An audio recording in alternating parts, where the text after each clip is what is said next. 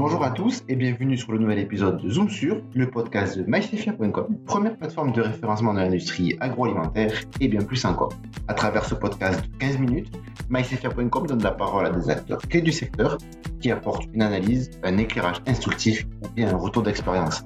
Aujourd'hui, nous recevons Marc Travers, gérant associé de la société ImagineVR, spécialisée dans la réalité virtuelle. Il travaille depuis plus de 10 ans maintenant aux côtés d'entreprises agroalimentaires et est donc bien placé pour expliquer ce que cette technologie peut apporter aux IA et ce à bien des aspects. Nous espérons que cet épisode vous plaira et nous vous souhaitons une belle écoute. Marc Travers, vous êtes euh, gérant associé euh, au sein euh, de ImagineVR, tout, à fait. tout ce qui concerne la réalité virtuelle. je vous laisse vous présenter et présenter aussi votre société. Marc Travers, je suis co-gérant de la société ImagineVR. on est deux associés en fait chez ImagineVR. L'autre associé s'appelle Marc Douzon. On est deux marques à la tête d'ImagineVR. On est spécialisé dans le domaine de la réalité virtuelle. On est créé depuis euh, juin 2018. Nous sommes spécialisés dans la conception de systèmes immersifs, interactifs et collaboratifs de réalité virtuelle. Ce sont des systèmes basés sur de la projection qui permettent euh, justement de projeter sur un à cinq écrans dans un système qu'on appelle euh, un cube de réalité virtuelle, des, des, environnements 3D ou vidéo dans lesquels on va pouvoir projeter les gens à l'échelle réelle et dans laquelle il va pouvoir interagir. En fait, pour faire simple, la réalité virtuelle, c'est un ensemble de technologies qui va permettre à une personne de se retrouver immergée dans un environnement virtuel qui a des images de synthèse, donc on va se projeter dans ces images, et interactif, puisqu'une fois qu'on est immergé dedans, à un ou plusieurs personnes, on va pouvoir interagir avec l'environnement, donc euh, typiquement se promener à l'intérieur d'un environnement, déplacer des objets, changer la couleur des matériaux, ouvrir des éléments, etc. etc. Et on s'est rencontrés tous les deux dans un labo de recherche en réalité virtuelle où euh, où depuis 11 euh, ans maintenant, on, on, collabore tous les deux, on forme un binôme euh, qui accompagne les entreprises euh, de tout secteur d'activité sur l'utilisation de la réalité virtuelle. Depuis combien de temps vous travaillez avec des entreprises du secteur agroalimentaire spécifiquement? Et aussi, pour ceux qui ne connaîtraient pas, qu'est-ce que la réalité virtuelle euh, adaptée au monde de l'entreprise, d'une usine? Alors, donc Marc et moi accompagnons des, des entreprises de l'agroalimentaire depuis qu'on s'est rencontrés finalement, puisque euh, ça fait maintenant dix ans qu'on accompagne notamment euh, le groupe Lactalis euh, sur l'usage de la réalité virtuelle et notamment pour vérifier les plans d'intégration de process industriels, la validation ergonomique des postes de travail, l'agencement d'une usine, l'optimisation des flux de production, etc.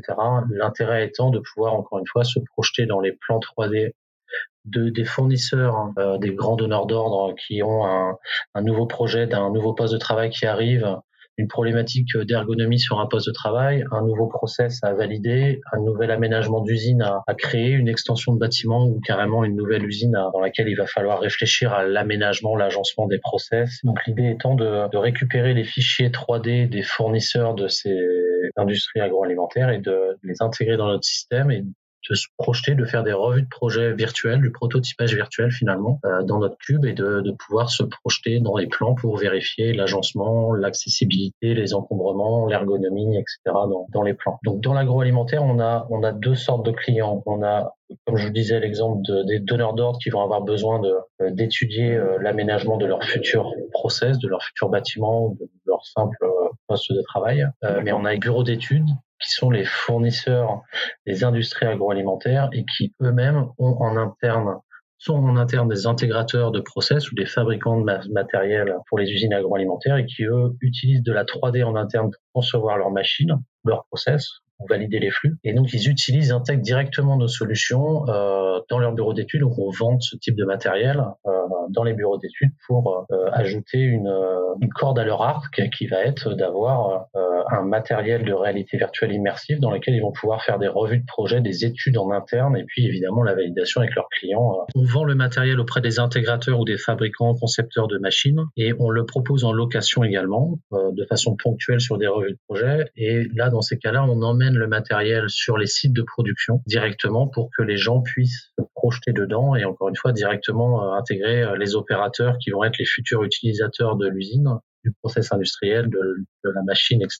De pouvoir se projeter euh, comme s'ils y étaient dans la future usine et, et en amont de l'implantation des machines et de l'intégration des machines, de vérifier ce que je disais tout à l'heure, l'ergonomie, l'accessibilité, les encombrements, l'aménagement euh, et vérifier que tout euh, sera intégré. L'idée, c'est que comme on est à l'échelle réelle et qu'on est à plusieurs en collaboration à échanger face à une image, c'est beaucoup plus parlant que, du texte. Est-ce qu'on peut dire que les entreprises agroalimentaires euh, ont de plus en plus recours à la réalité virtuelle? On voit aussi que maintenant, certaines entreprises euh, utilisent la réalité virtuelle pour aussi former euh, leurs futurs salariés, leurs futurs collaborateurs. Alors c'est ça, en fait, l'utilisation là que je, je, je, décrivais, effectivement, c'est plutôt sur l'approche de revue de projet en amont, en étude d'intégration de process, fabrication de matériel. mais effectivement, en, sur l'approche un peu aval, on peut remarquer que de plus en plus d'entreprises euh, l'utilisation de notre cube, en tout cas, se fait de plus en plus sur les approches euh, où on emmène le cube sur place pour tout ce qui est accompagnement au changement. Euh, l'intérêt étant de pouvoir, encore une fois, présenter le futur outil de travail aux opérateurs pour lorsque le process arrive en vrai dans l'usine, il y ait moins de temps d'adaptation et une meilleure appropriation et, un peu une, imprégnation du futur projet pour qu'il y ait une émulation justement qui se fasse les différentes équipes pour mieux intégrer le projet.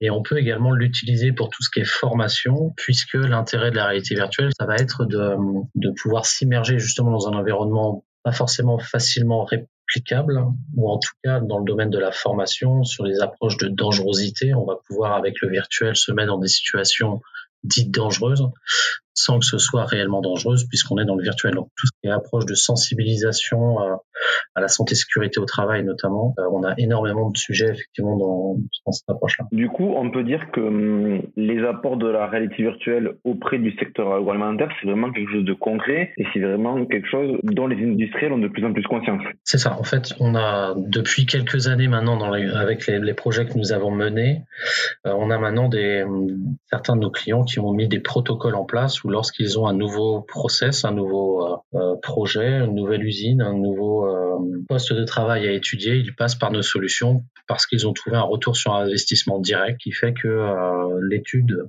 l'ajout finalement de notre partie réalité virtuelle dans le processus de fabrication, dans le processus de validation d'un nouveau bâtiment, d'une nouvelle usine, d'un nouveau process, d'un nouveau poste, le retour sur investissement est direct. Donc du coup, est devenu systématique pour certains de nos clients.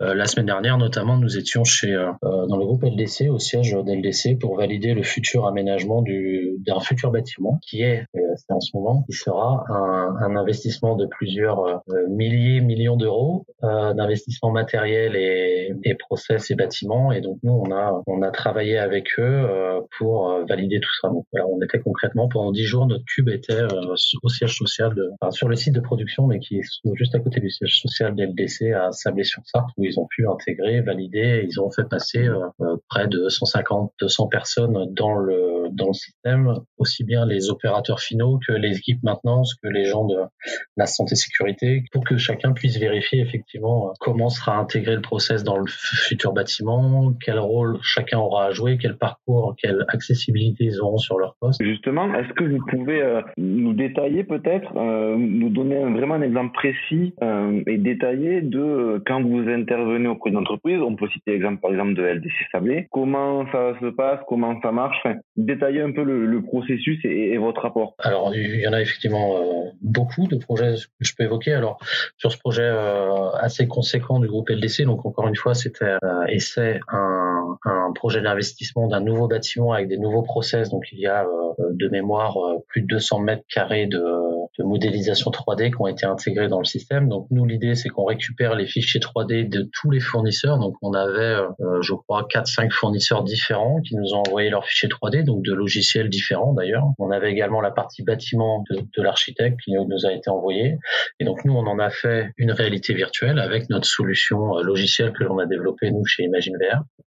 Et après, on a intégré, euh, une fois qu'on a traité et optimisé et, et, et, concaténé les différentes sources 3D dans l'environnement, dans notre cube de réalité virtuelle, ils sont venus dans nos locaux à Laval où ils ont loué notre, cube pendant une demi-journée, pendant des journées. On a fait euh, quatre, cinq sessions sur Laval. Donc pendant ces sessions, ils ont fait des revues de projet. Ils sont venus à plusieurs personnes. Encore une fois, pour euh, toute l'équipe projet est venue à plusieurs reprises pour euh, valider, euh, comme je disais, les plans, vérifier certaines zones qui étaient plus ou moins problématiques, ou alors où ils avaient des questions pour valider les choses. Euh, typiquement, euh, le process qui se retrouvait très proche d'un poteau, euh, vérifier les zones potentiellement de dangerosité entre un, un process industriel, un passage de Fenwick, un passage de transpalette auprès d'opérateurs, etc., etc. Il y a une multitude d'études qui ont été menées pendant ces revues de projet. Ils ont pu valider tout ça puisque notre système permet de de faire des annotations dans la 3D, de d'exporter la 3D, des vidéos, des photos, euh, voilà, on déplace les objets dans la 3D, etc. Et après, on en fait, on trace l'ensemble de l'étude pour que nos nos clients et leurs fournisseurs puissent euh, comprendre les modifications à opérer dans, dans la maquette. Et une fois que ça a été fait, on a validé euh, tous ces changements-là. Et ensuite, on a emmené le, le cube sur site pendant, euh, là, ça s'est passé pendant huit jours. Donc là, pendant huit jours, ils ont utilisé le système pour, euh, comme je disais, effectuer euh, la phase de accompagnement au changement pour que l'ensemble des, des, acteurs du site, du futur site de production, puissent prévisualiser le futur aménagement, leur futur outil de travail et valider tout ça et faire des remarques et des modifications éventuelles. Dans, le cas précis, par exemple, de, LDC Sablé, là, c'était vraiment vous contacter pour s'immerger un petit peu dans leur futur bâtiment et voir ce qui était possible ou pas possible, si on résume. Ouais, c'est ça. En fait, avec euh, LDC, ça fait déjà plusieurs projets que nous menons avec eux sur des projets euh, euh, potentiellement de moins grande envergure. Et là, ils se sont dit que sur ce projet-là, il y avait beaucoup de questions qui, qui étaient sans réponse encore, même avec la 3D en fait, et surtout ayant différents fournisseurs. Les fournisseurs ne communiquent pas forcément entre eux sur l'intégration des process les uns avec les autres. C'est plutôt à l'équipe projet de voir ça. Et euh, la difficulté potentielle des, des, traitements de fichiers, de compréhension des plans, etc., etc., a fait que euh, eux maintenant utilisent notre solution pour pouvoir valider tout ça en interne et mieux construire et penser aux, aux facteurs humains euh, dès l'entame des projets et impliquer les opérateurs dans, ces phases de projet parce que parce qu'ils ont ils ont compris l'intérêt du, du, système et euh, encore une fois éviter les la génération des troubles musculo-squelettiques sur certains process, sur certaines machines, euh, vérifier tout ce qui est accidentogène en amont pour pas avoir des, des, des surprises en, en, réel sur la, lorsque la machine arrive en vrai et qu'on voit des modifications à apporter. Nous finalement, on va pouvoir percevoir ces futures modifications en amont pendant la phase d'étude une fois que la 3D est faite. Sur un projet un peu plus simple, euh, on a on a eu un projet à Lyon là où on a emmené le cube jusque là-bas euh, où, où, du coup on a vérifié l'agencement, l'intégration d'un poste de travail. Donc vous voyez là, c'était une un poste de travail qui faisait 3 euh, mètres par deux, quelque chose comme ça, donc vraiment tout simple entre guillemets, mais n'empêche qu'il y avait pas mal de problématiques potentielles d'ergonomie euh, et d'agencement et d'intégration de cette machine dans le process existant. Et là, l'idée, c'est qu'on a récupéré un, un fichier 3D. Euh, voilà, c'était une représentation pas euh, pas aussi fine que si c'était sur un logiciel de conception euh, mécanique, euh, mais n'empêche qu'on était, on avait les bonnes cotes de tous les éléments qui composaient la machine, ce qui a permis de vérifier que euh, les six opératrices, parce que là c'était des opératrices qui travaillaient sur le projet, euh, puissent vérifier l'accessibilité, leur agencement par, les unes par rapport aux autres pour vérifier comment placer les différents éléments qui composent le poste face à elles et voir si elles arrivaient à atteindre les différentes composantes de la machine. Et notamment, il y en avait une qui était gauchère et on a pu vérifier que, que le poste n'était pas compatible pour donc il y avait une adaptation à apporter. Donc encore une fois, toutes ces modifications auraient été visibles dans le réel.